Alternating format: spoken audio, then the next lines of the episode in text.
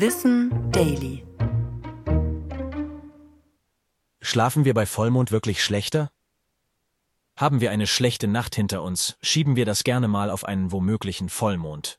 Was Ozeane durch Ebbe und Flut kontrollieren kann, wird schließlich auch nicht spurlos an uns vorbeigehen.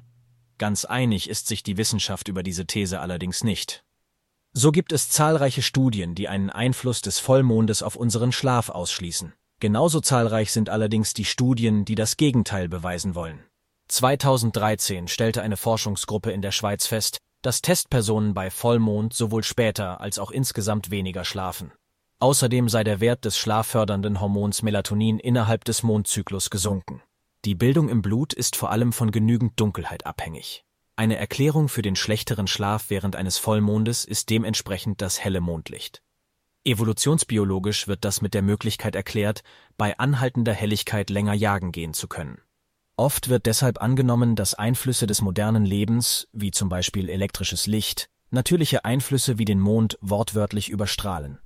Dass unsere innere Uhr davon nicht ganz unabhängig tickt, zeigt hingegen eine Studie aus dem Jahr 2021. Hier untersuchten Forschende aus den USA das Schlafverhalten mehrerer Personengruppen mit unterschiedlichen Zugängen zu Elektrizität. Alle Testpersonen wiesen bei Vollmond Schwankungen in ihrem Schlafverhalten auf, unabhängig von ihrer Nutzung elektrischen Lichts. Das legt nahe, dass womöglich noch mehr hinter dem Vollmondphänomen steckt, als bisher erforscht wurde.